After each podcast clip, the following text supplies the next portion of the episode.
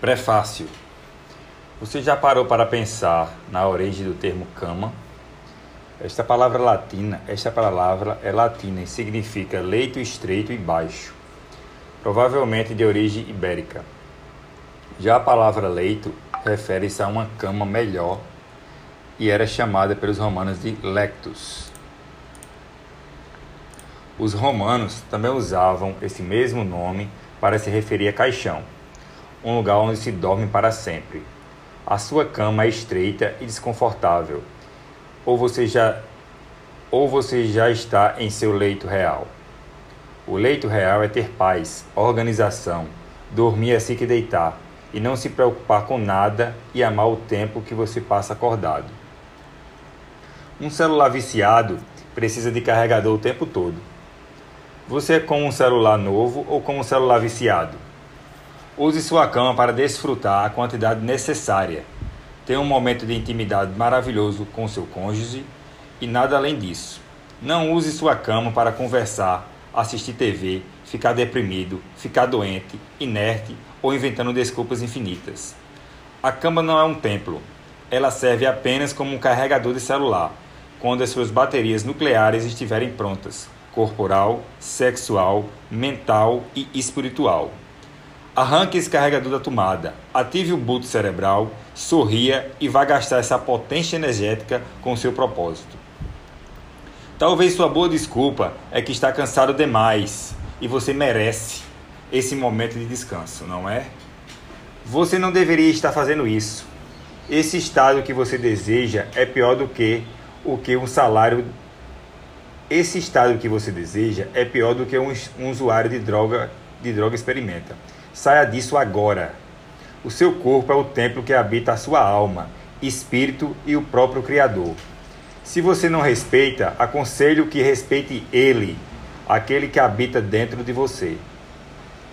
Hoje você encontra, hoje você se encontra no estado que chamamos de catalepsia patológica, uma doença em que os membros se tornam rígidos e sem contrações musculares. Quem é portador dessa síndrome parece um defunto, e adivinha o que você tem? Exatamente isso.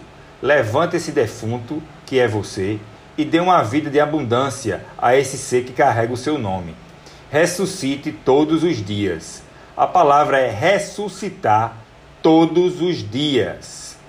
Compreenda o seguinte: somente por hoje eu preciso ressuscitar. Se eu não fizer isso por você, faça isso pela geração se você não fizer isso por você, faça isso pela geração que precisa ser destravada por você. Quando uma pessoa está morta, Jesus dizia: ela apenas dorme. Não se preocupe, a pergunta é: você quer ressuscitar? Você quer acordar mesmo? Você ama a sua vida? Ama seus filhos? Ama a Deus de todo o seu coração? Você realmente ama receber essas instruções? Deixe de ser covarde e assuma a sua vida, como o Criador assumiu você carregando toda a sua culpa.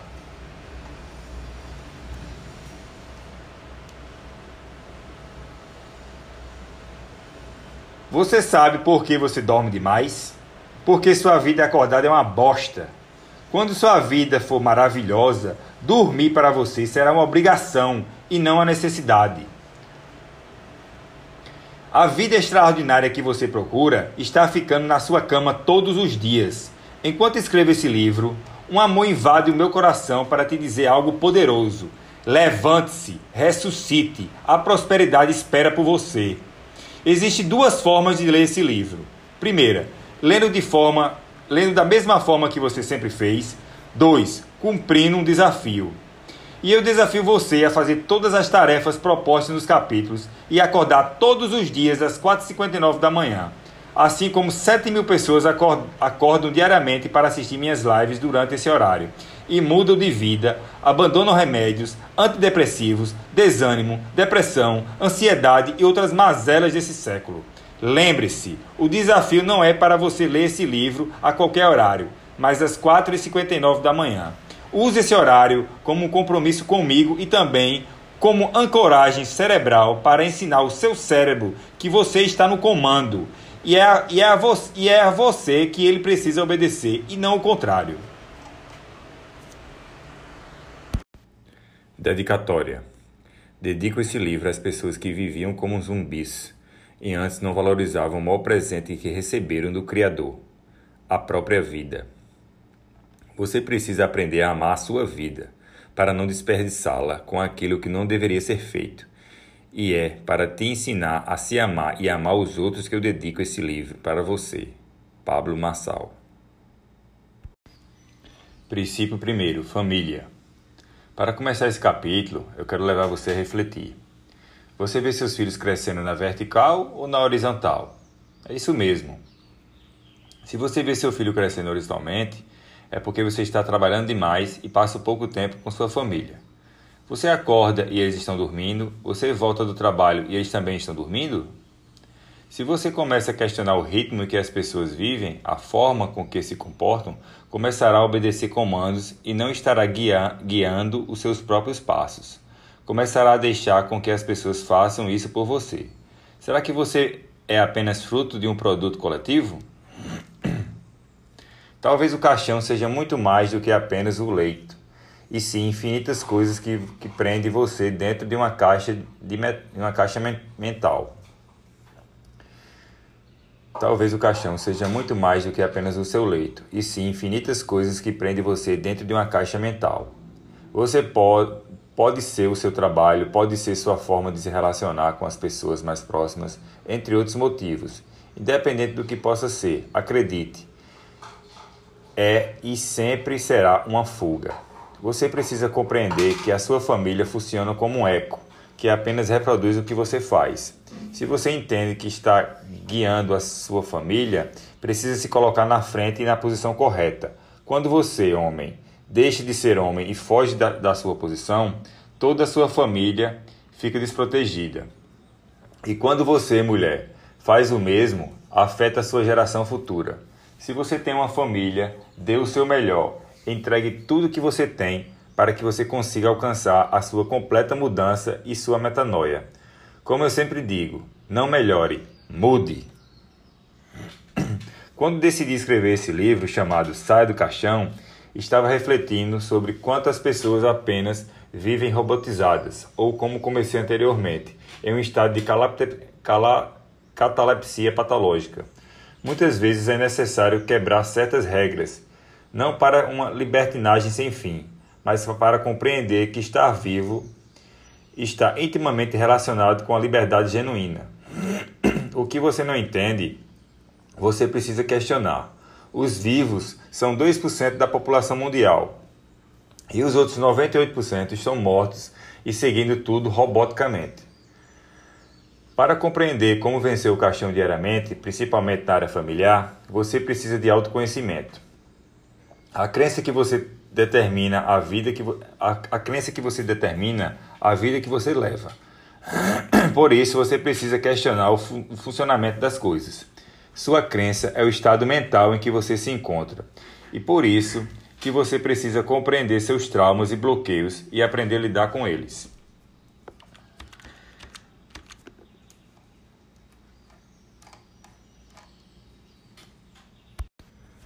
Se você não se questiona, você morre. Vive como um robô, um alienado que não pensa. Você precisa compreender que as regras são apenas para enrijecer o seu comportamento, mas os princípios são verdadeiros fenômenos. O que sua família representa para você? Regra ou princípio? A partir do momento que for apenas uma regra, se tornará uma obrigação e você não terá prazer de cuidar dela.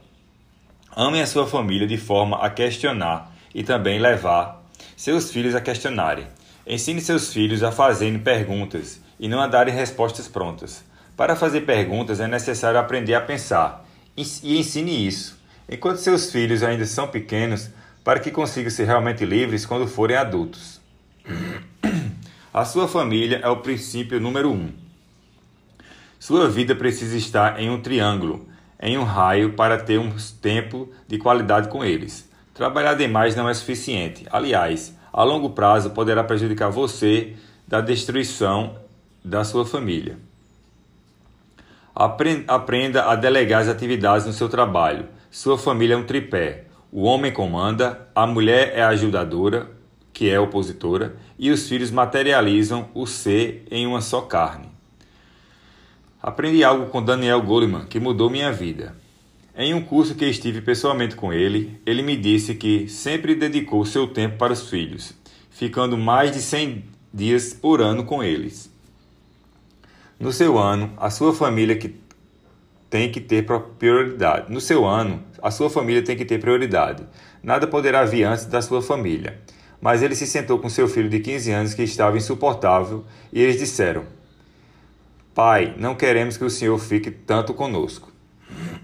O problema da maioria é que investem primeiro no trabalho pensando no futuro dos filhos, mas não gastam tempo de verdade com os filhos, valorizando e ensinando o que eles precisam. Você precisa investir muito tempo com seus filhos e, com o passar dos anos, ir diminuindo o tempo com eles, e não o contrário, como você faz normalmente. Seus amigos, seus irmãos, sua igreja, o seu trabalho, tudo irá passar, menos a sua família. O seu legado permanece para sempre. Se você compreende que a sua família é um princípio, compreenderá que você, pai e mãe, são treinadores e não simplesmente progenitores. Tarefas: Primeiro, não use o seu celular dentro de casa. 2. Qual é a atividade que você pode desempenhar para olhar sua família com outros olhos? 3. Qual atitude você pode ter com o seu cônjuge para que o relacionamento de vocês seja verdadeiramente, verdadeiramente transformador? 4. Repita em voz alta as frases abaixo. Vou olhar meus filhos de forma diferente. Darei o melhor pela minha família. Se Deus é família e nos fez imagem e semelhança dele, então eu sou família e preciso viver em família de forma digna. Não deixarei ninguém mexer no meu rebanho. Ninguém defende e ama mais a minha família do que eu.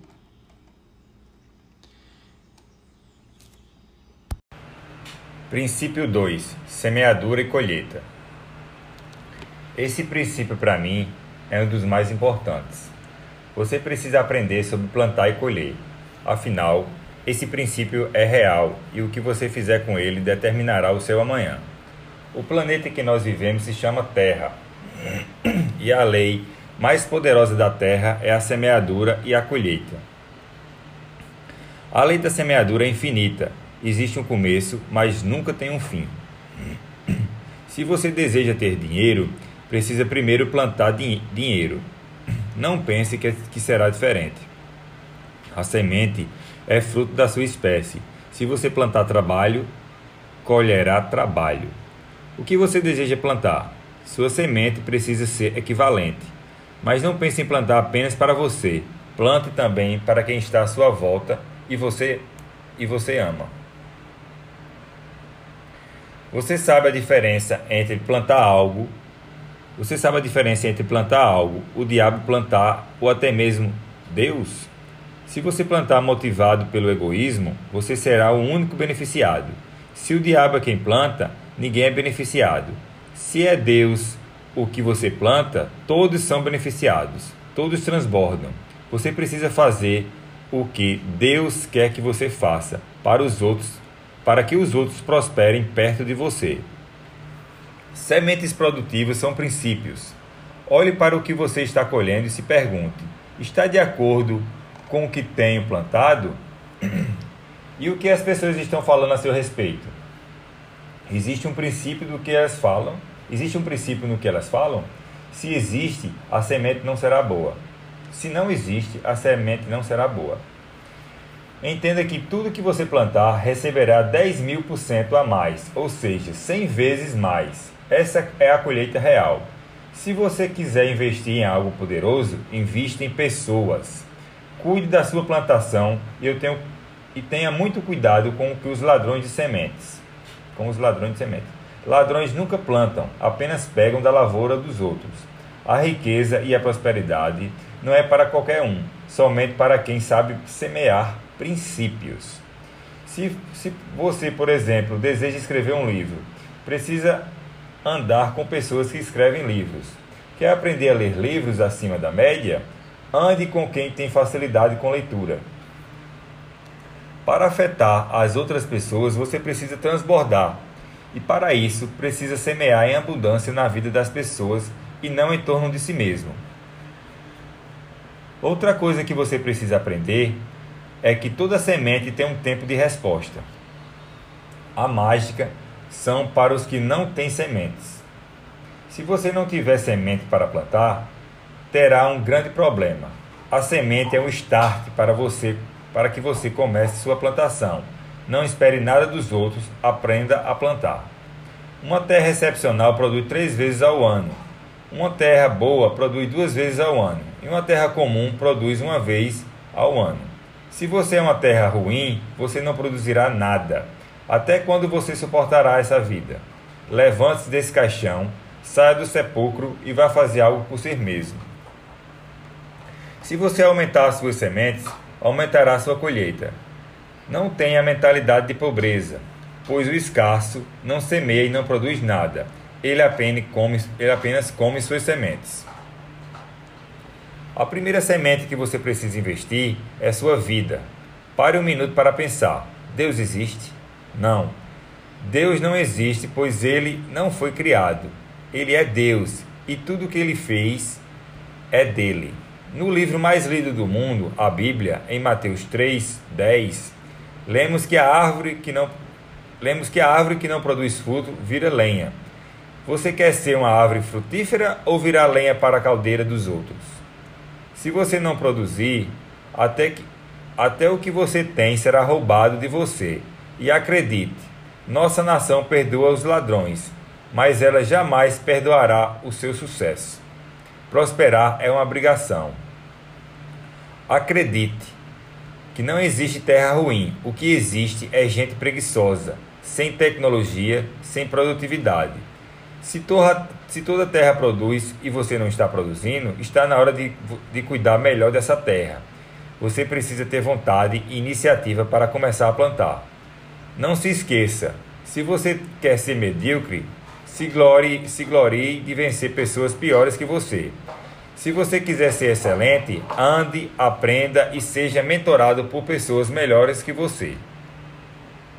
Tarefa: Primeiro, escolha uma pessoa para plantar uma semente. Ensine algo a alguém e aguarde o período de germinação da semente. Princípio 3: Autogoverno. Esse conceito é um dos meus preferidos. Ele pode ser utilizado para descrever você, exercendo as funções necessárias para governar e gerir a sua própria vida. Desde quando nascemos, vemos as pessoas governando os outros. Isso não, isso não deveria existir em nosso meio. Deus não colocou dependência de uma pessoa com a outra.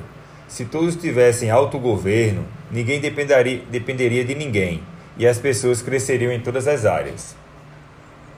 Enquanto você cuida da vida do outro, está deixando seu barco, sua vida à deriva. E isso permitirá que outras pessoas tentem comandar a sua vida. Talvez você não entenda o quão importante sua vida é. Jesus morreu por você e te instruiu para amar o próximo como você, como você, como a você mesmo. Mas como amar o próximo se você não está se amando e cuidando de si mesmo? Autogoverno é liderar a si mesmo. Aprenda a lidar com quem você é, suas emoções, desejos, pensamentos e também motivações. Se você não lidera a sua vida, é porque não, tem, não compreende o quanto você é amado. Não adianta querer liderar o mundo inteiro se você não lidera a si mesmo. Não adianta amar o mundo inteiro se você não ama, se, se você não se ama. Tarefa, tarefa. Primeiro, pare sua leitura agora e vá assistir o meu vídeo no YouTube. O Diabo Te Ama. Sabe por que o diabo te ama? Ele te ama porque você é parceiro dele. Você dorme com ele todos os dias e ainda faz o café da manhã para ele. Quando você se governa, você se torna insuportável e nem o diabo quer, quer você por perto. Pare de dormir com o diabo e se aliar a ele. O maior problema das pessoas é que elas têm uma necessidade satânica de aprovação. E eu pergunto a você, aliás, desafio você a encontrar uma passagem bíblica onde Jesus agradava alguém para se sentir aceito e amado. Ele não fazia isso, sabe por quê? porque ele sabe que Deus, o Pai dele, o ama. E o mais importante do que isso, ele se sentia amado. O autogoverno é o que está descrito em Gálatas 5:22, ou seja, domínio próprio. Quem se autogoverna consegue fazer perguntas. Faça perguntas para Deus, para você e também para os outros. O autogoverno não importa em querer ser os outros, seja você. Porque você precisa de autogoverno? Porque o seu cérebro não gosta de pensar e quem não pensa se submete a quem pensa. Não seja um mero ator coadjuvante de uma história, seja o diretor da peça. Tarefas.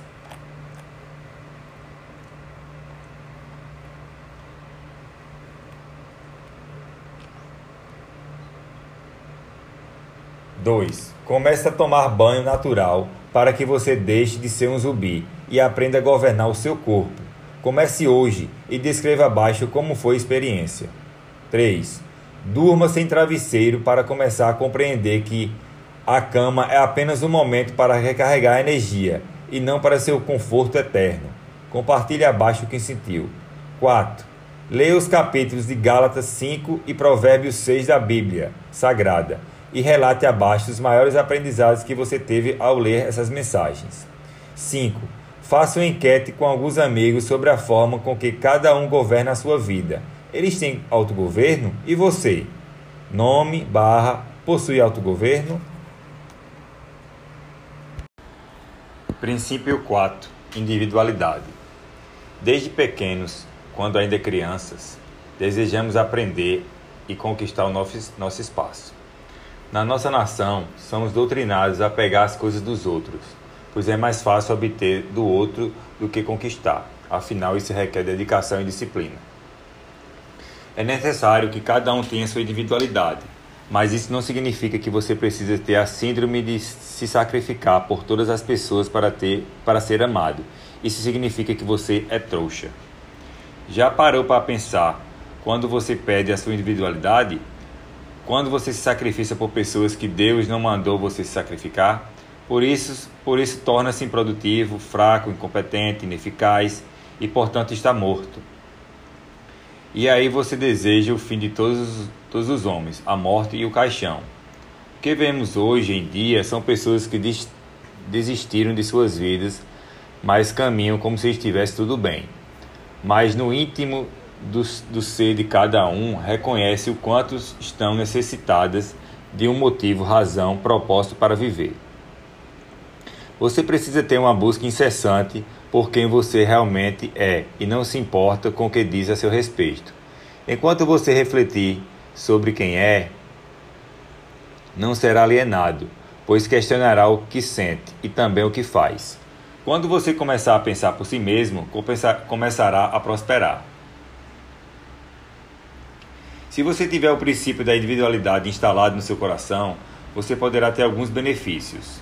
Primeiro, tem mais intimidade com Deus. Segundo, sabe que é especial. Terceiro, não tem necessidade de agradar ninguém, de agradar alguém. Quarto, prospera. Cinco, não tem necessidade de aprovação. Seis, não houve religiosos. Sete, se ama e se sente amado. Entenda que a prosperidade é individual, depende de cada um, mas a crise é coletiva. Sabe o que é crise? A pobreza. A prosperidade individual. Seja você coletivo. Você é trouxa de todo. Se você é coletivo, você é trouxa de todo mundo. É na individualidade que você pode prosperar. Pessoas que só pensam nos outros têm instalado o princípio da coletividade e não da individualidade. Você precisa ser isonômico. Você precisa ser isonômico, tratar os iguais de maneira igual e os, e os desiguais de maneira desigual. Isonomia é a maior condição de igualdade, assim como equidade e equivalência. Aprenda a tomar as rédeas da sua vida. E por você, pare de pedir permissão para as pessoas. Seja proativo e comece a agir. Tarefa: Escolha três pessoas para fazer perguntas sobre. Escolha três, três pessoas para fazer perguntas realmente sábias. Pessoa, pergunta com sabedoria. Pergunta de sabedoria. Princípio 5. Honra. Princípio é substantivo masculino e é o primeiro momento da existência de algo, ou de uma ação ou processo. A honra é diferente. É um substantivo feminino e diz respeito a um princípio que leva alguém a ter uma conduta virtuosa, corajosa e que lhe permite gozar de bom conceito junto à sociedade.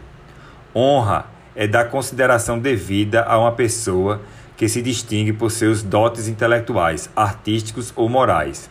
Se você deseja aprender alguma coisa com alguém, não será sem o princípio da honra. Honrar alguém não é fazer tudo o que a pessoa quer ou deseja, mas sim respeitar e aceitar a pessoa como ela é. É agir em justiça. Quero compartilhar com vocês uma história sobre honra, para que você compreenda o seu lugar.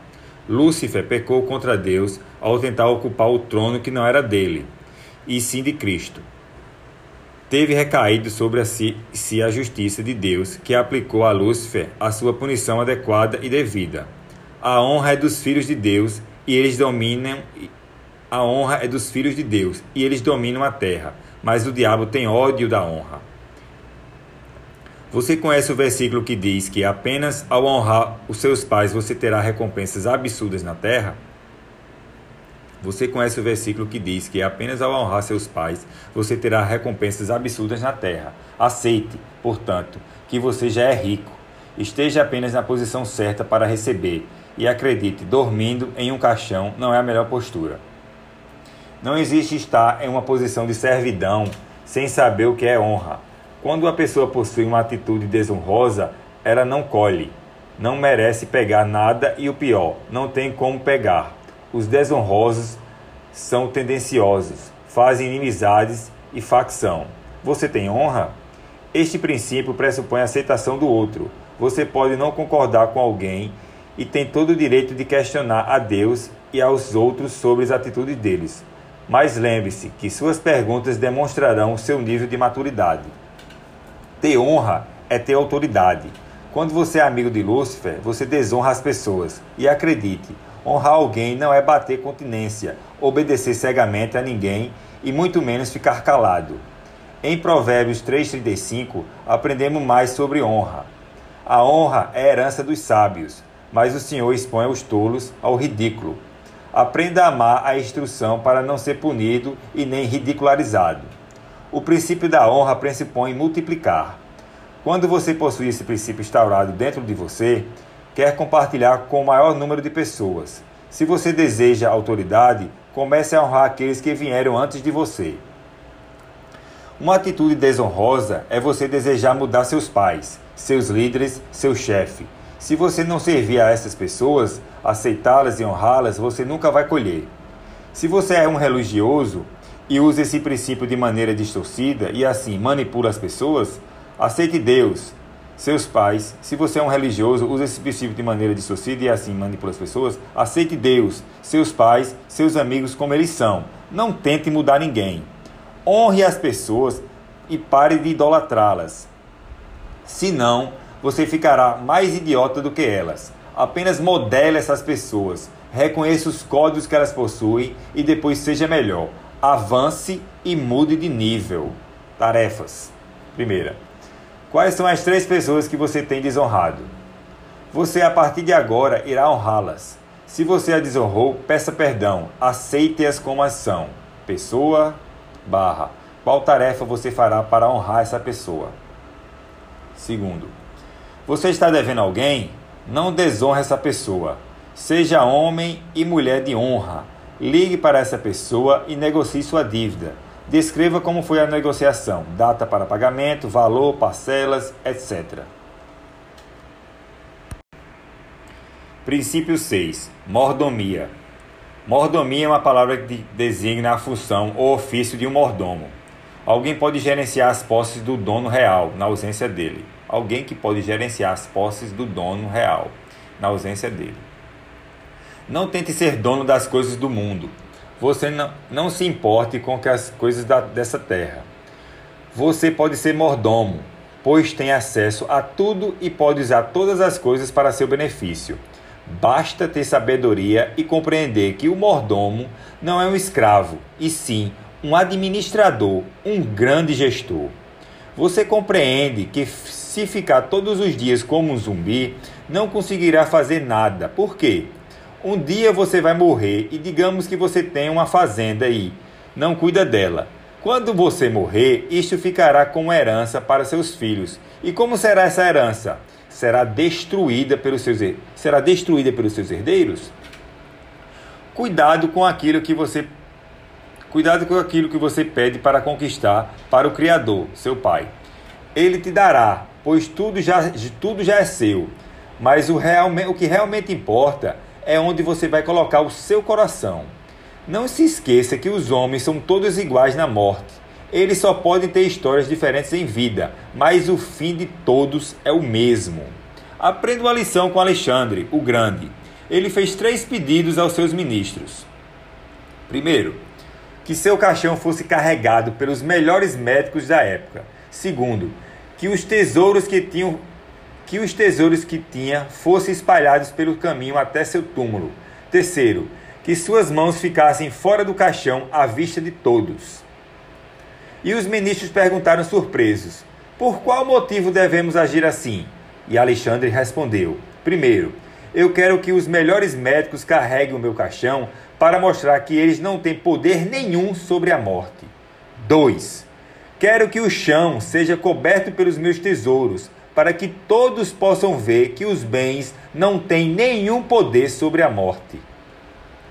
3. Eu quero que minhas mãos fiquem para fora do caixão, de modo que as pessoas possam ver que viemos com as mãos vazias, e de mãos vazias voltaremos, voltamos. O tempo é o tesouro mais precioso que temos. Nós podemos produzir mais dinheiro, mas não podemos mais produzir, mas não podemos produzir mais tempo. Gaste seu tempo e sua energia de forma produtiva, doando o seu melhor para quem, quem você ama. Isso redundará em riquezas.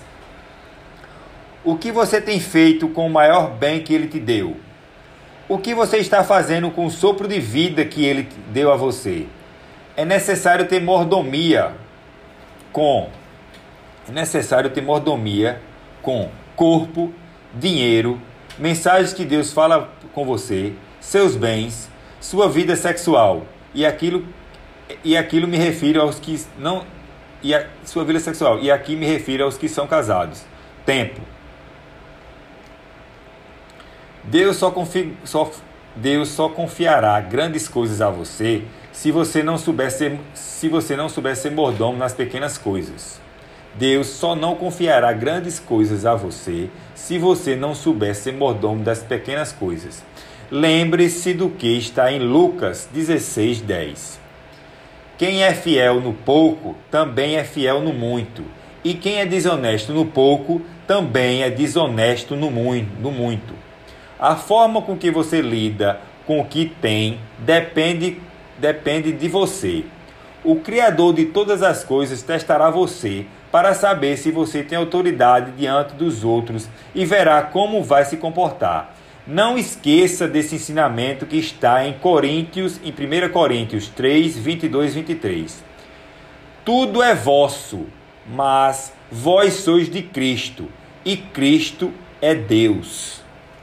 Tarefa: Primeiro, liste 10 assuntos ou áreas da sua vida em que você precisa aprender a agir como um bom administrador e pontue de 0 a 10 cada uma delas. Áreas da vida, de 1 a 10, barra pontuação. Princípio 7. Isonomia. Esse princípio, como expliquei anteriormente, refere-se a um princípio do direito, segundo o qual todos são iguais perante a lei, não devendo ser feita nenhuma distinção entre pessoas que se encontrem na mesma situação, ou seja, tratar os iguais como os iguais, como iguais. Um exemplo claro deste princípio na nova sociedade, na nossa sociedade é o imposto. Os ricos pagam mais imposto que os pobres. Isso significa tratar os iguais de forma igual e os desiguais de forma desigual. Você não precisa e nem deve tentar agradar todo mundo. Isonomia é agir com as pessoas como elas desejam e merecem. Aprendemos sobre isso com o Mestre Jesus. Ele, ele era desequilibrado e agia de forma oposta à, ma à maioria das pessoas. Quando, por exemplo, ele entregava a bolsa de dinheiro na mão do tesoureiro dos discípulos, que era ninguém mais e ninguém menos do que um ladrão, Judas. Ou quando ele ia orar, quando a maioria estava dormindo. Jesus sempre andou na contramão da maioria. Deus também usa de isonomia com você. Ele não trata todos de forma igual pois se fosse assim, não existiria céu e inferno. Todos iriam para um, algum, algum desses locais, algum desses lugares, e não haveria necessidade de terem dois locais. Uma das coisas que aprendi e quero passar para você é sobre pessoas que são pontes e pessoas que são caminhos. Pessoas que são pontes te levarão para outro lado do seu propósito e somente durante, um, somente durante um momento. Pessoas que são caminhos irão com você e permanecerão com você até o cumprimento do seu propósito. Aprenda a identificar quem é ponte e quem é caminho na sua vida e, e trate cada uma dessas pessoas como, como elas querem ser tratadas por você. Você precisa buscar esse tipo de consciência de si mesmo para ter mais intimidade com Deus, consigo e com seu cônjuge, com, e com seus filhos, seus pais e com seus cinco melhores amigos. Se você não tem melhores amigos, acredite, você precisa compreender o que significa comunhão e amizade. Amigos são as pessoas que Deus permite estar ao, ao seu lado, como família. Tarefa: Faça uma lista com cinco pessoas com quem você deseja ter mais intimidade. Nome, barra, atitude para ter mais intimidade. 1, 2, 3, 4, 5. Princípio 8. Criatividade. A criatividade sempre fez parte da rotina de Deus, desde o princípio. Naturalmente, precisamos também desse princípio instalado no nosso dia a dia. 90%, das pessoas, 90 das pessoas em depressão hoje em dia se sentem assim porque não sabem o seu propósito. Vive na ansiedade das coisas futuras e na condenação de coisas passadas. Você precisa sair do lugar de conforto onde está e dar um passo em direção ao seu futuro primeiramente através da criatividade. A pessoa visionária enxerga tudo pronto antes mesmo das coisas acontecerem, mesmo que ainda tenham, mesmo que ainda nem tenham sido iniciadas. O que realmente, o que é realmente o princípio da criatividade? É aceitar ser a imagem e semelhança do criador, então ativar tudo o que você quiser. Sua mente precisa ir em busca das coisas antes de todo o resto. O cérebro naturalmente não aceita a criação e ele aceita a repetição. E é isso que você precisa fazer: disciplinar o seu cérebro. Muitos pensam que essa é a parte fácil, mas não é. Durante o processo criativo, será exigido muita energia de você. Não foque em como fazer, pois se você focar nisso, poderá travar sua mente. Desde o princípio, as coisas para existirem precisavam de criatividade. Não tente inverter a roda não existe nada de novo. Você precisará usar o poder da intencionalidade. Fazer as coisas de forma intencional poderá levar você a grandes avanços em sua vida. Quando você é omisso, também está fazendo suas escolhas. Não reclame das escolhas que você não faz, das atitudes que você não tomou e da passividade que você se permitiu viver. Nunca se esqueça de utilizar os três Is na sua vida: interesse, intencionalidade, intensidade. Para desfrutar definitivamente de sua criatividade, para desfrutar definitivamente sua criatividade seja infantil, para desfrutar definitivamente sua criatividade seja infantil, ridículo, divertido. Seu cérebro não consegue acompanhar sua criatividade, pois parte de um viés cognitivo negativo.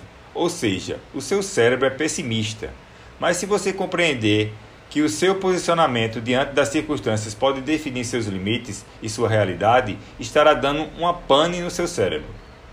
Talvez você pense que o conhecimento poderá gerar criatividade, mas isso é um engano. A sabedoria é que pode gerar criatividade em você e não a inteligência. Aprenda a ouvir as pessoas e reter delas o que é bom. Não seja como um cadáver moribundo que não tem vida, sequer para aprender com alguém. Pare de ser ignorante. Quando você tem filtro, limitações barra bloqueios em excesso, você está impedindo a sua criatividade. Um ser que não é criativo está morto. Pare com desculpas, colocando empecilhos para não para não construir o que Deus já, já te deu. Afinal, quando ele te dá uma visão, ele está dando também a oportunidade de construir com ele aquilo que já está pronto para seu futuro. Aceite sua riqueza. Você não precisa mendigar nada a ninguém, e muito menos para Deus. Comece entendendo que você é o seu propósito de reinar nessa vida. Comece entendendo que quem você é e o seu propósito de reinar nessa vida. Não espere que as pessoas te vejam como Deus te vê. Ninguém estava lá quando ele te criou. Não tente provar nada para as pessoas. Você já é. Basta aceitar isso. Tarefa: Mentalize e imagine algo que você deseja muito em 10 áreas da sua vida e descreva cada uma delas. Áreas da vida barra o que você realmente deseja. 1, 2, 3, 4, 5, 6, 7, 8, 9, 10. Princípio 9: Unidade. A primeira coisa que quero te ensinar é a diferença entre união e unidade. União é quando você pega qualquer qualquer ser e coloca junto com os outros. Um exemplo claro disso é o saco de laranjas. No momento que você abrir o saco, as laranjas se espalharão e cada uma irá para um lado. Unidade é diferente. Ela gera um propósito comum. O exemplo que posso dar é o suco de laranja. Quando colocamos o suco em um copo, não podemos distinguir uma laranja da outra. Todas têm um objetivo em comum. Se você tiver união com as pessoas, elas te deixarão na mão. Viva em unidade com as pessoas, mas não em união. O saco de laranjas só estará em unidade depois do suco formado, e é impossível separá-las após esse processo. Em Gênesis 1, em Gênesis 1, 1, 1, 6, existe um grande segredo sobre unidade. Deus, percebendo a intenção do homem, diz: Vamos confundir a língua deles, pois agora tudo o que intentarem fazer não terão restrições. Afinal, esse povo tem uma só língua e são um único povo. Se vivermos dessa maneira, conseguiremos tudo o que quisermos na terra. Já pensou sobre isso? obter tudo o que deseja. Quando o homem tiver unidade e, e mesma linguagem, ninguém poderá segurá-lo. Se você se juntar em unidade com alguém, não tem como deixar de explodir. Você precisa descobrir quem é. Você precisa encontrar pessoas que tenham a mesma comunicação que a sua, o mesmo mindset e propósito. Não faz o menor sentido andar com pessoas que são opostas àquilo que você acredita. Tarefa: encontre 12 pessoas que estão indo para o mesmo lugar que você, com os mesmos objetivos, e una-se em unidade com elas. Liste as pessoas para se sentir em unidade. 1, 2, 3, 4, 5, 6, 7, 8, 9, 10, 11, 12. Princípio 10. Atração. Já pensou como seria terrível atrair todo o tempo coisas ruins? Isso é possível. Mas o contrário também é. O que você deseja para a sua própria vida? Coisas boas ou ruins? Muitas pessoas, ao viajar, vão orar a Deus da seguinte forma: Jesus, me livre do anjo da morte, me livre de acidente. Pare com isso. Tudo que você tem medo está atraindo para si. É horrível estar perto de pessoas, estar perto desse tipo de gente. Quando as pessoas descobrirem o quão pessimista você é, desejarão se afastar o quanto antes. Você é uma máquina de atração.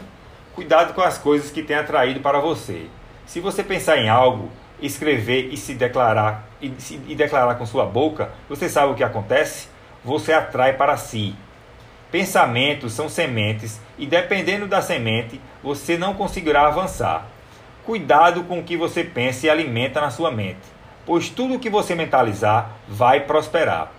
Tudo que eu já mentalizei, eu consegui casar com a mulher mais bela que já vi, minha família, o carro dos meus sonhos, impactar e transformar a vida das pessoas através do dom que Deus colocou em mim, me conectar com pessoas que desejei e muito mais. Se você é mulher e está com dificuldade de engravidar, pare de pensar nisso. A preocupação fecha todas as possibilidades, mas a despreocupação e a confiança de que no tempo correto as coisas acontecerão fará com que tudo aconteça. Cada vez que você tem um pensamento negativo, será necessário construir três pensamentos positivos para neutralizar a proliferação do pensamento negativo.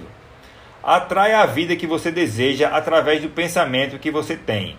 Isso não tem nada a ver com o misticismo. Místico é aquela pessoa que não dá certo na vida com tanta tecnologia disponível no dia de hoje. Você precisa expandir seus pensamentos, seu mapa de mundo para se conectar a novas pessoas. Mas você só consegue ficar parado, inerte e deitado nesse caixão. O que você acha de que está atraindo para si? Em Provérbios 23, 7, a palavra nos diz: Assim como imagina em sua alma, assim é. Ou seja, o que você pensa sobre você e a vida que leva torna-se real. Você precisa aprender a técnica RSC Reprograme seu cérebro para que você utilize sua imaginação de forma mais produtiva e eficiente. Praticamente e diretamente, os passos que você precisa dar são os seguintes na seguinte ordem: primeiro, mentalizar. Segundo, escrever. Terceiro, verbalizar. Quarto, visualizar com seus olhos, ativando o córtex visual. O tipo de pensamento que você constrói gera uma cascate... um cascateamento e desencadeamento de ações na sua vida. Se movimente para mudar seu pensamento e sinta o fluir das experiências novas. Aprenda algo muito importante. Quem não atrai, repele. Se você não tem algo, outros terão no seu lugar. Existem pessoas que não desejam ter bens por achar que dá certo trabalho. E esse pensamento fará que não tenha mais trabalho, pois acabarão cuidando das coisas dos outros. Cuidado com o vitimismo, pois isso irá atrapalhar a sua mentalização e sua atração. Abandone esse comportamento, esse componente tóxico agora. Pare de ser vitimista, caso contrário, você será um coitadinho para sempre. A atração é uma atitude intencional. Se você não está atraindo, está sendo atraído. Se você não está construindo os seus sonhos, construirá os sonhos de alguém. A sensação de ter aquilo que você quer não tem preço. Busque passar por essa experiência. Tarefa: Escolha uma coisa ou situação que você precisa mentalizar e treinar para ter a vida que deseja. Descreva abaixo. Descreva o que você deseja atrair para si mesmo na próxima semana, mês, ano. Princípio 11. Eficiência. Eficiência é um substantivo feminino e diz respeito à capacidade de realizar tarefas ou trabalho de modo eficaz, com o mínimo de desperdício e o máximo de produtividade.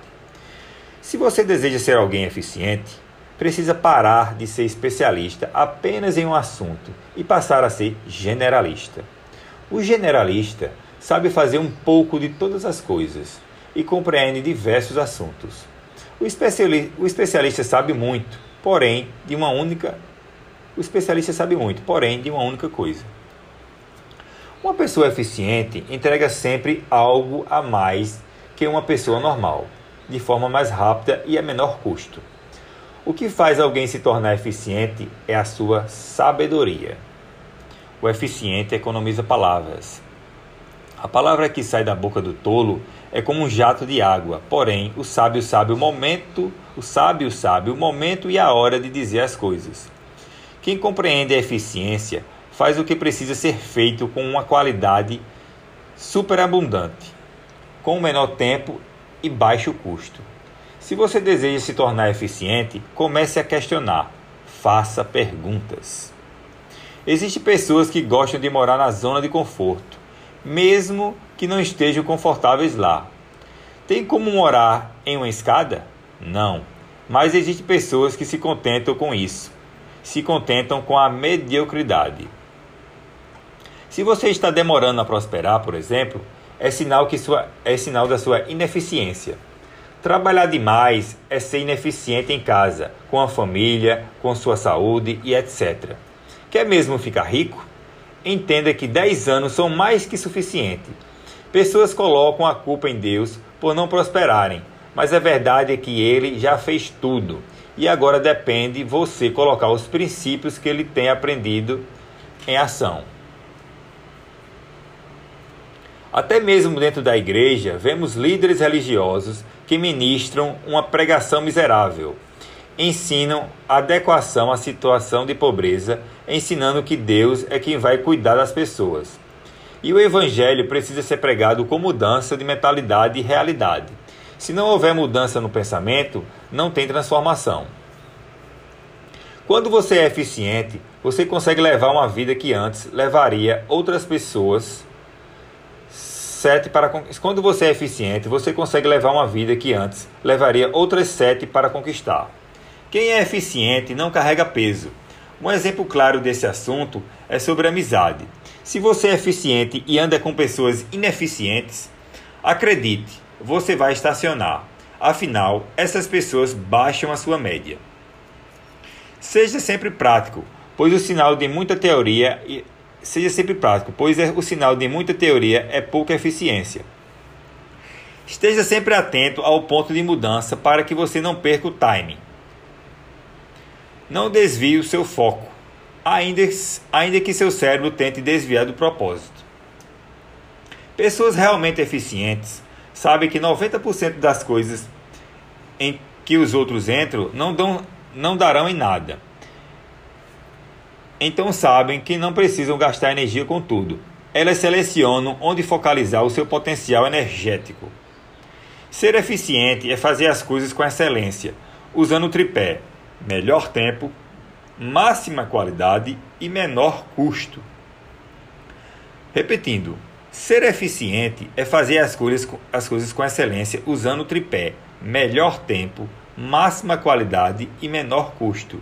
O eficiente economiza até palavras, pois sabe o poder delas. A eficiência é um princípio constitucional e você precisa aprender a fazer o que necessita ser feito. Chega de mimimi. Levante-se agora, levante-se desse caixão agora e faça algo pela sua própria vida. Existem coisas que podem impedir, impedir sua eficiência. Amizades, funcionários, fornecedores relacionamentos, outros. Não se esqueça que você não é eficiente, você é ineficiente, isso significa que você é inútil e imprestável. Não se esqueça que você não é que você não é eficiente, você é ineficiente, isso significa que você é inútil e imprestável. Você se sente assim? E o que pode fazer para mudar essa situação? Cada pessoa tem a vida que merece, pois tem a vida que escolhe para si. Comece a questionar a vida que você leva para saber se realmente faz sentido continuar assim ou mudar essa roda definitivamente. Pare hoje com essa morosidade em sua prosperidade.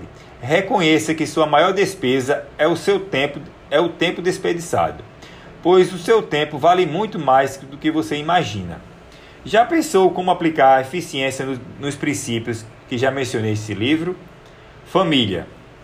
Comece trabalhando perto de casa, para que você gaste menos tempo no trânsito e possa investir no almoço com a família, possuindo maior, maior tempo de qualidade com, que, com os que você ama.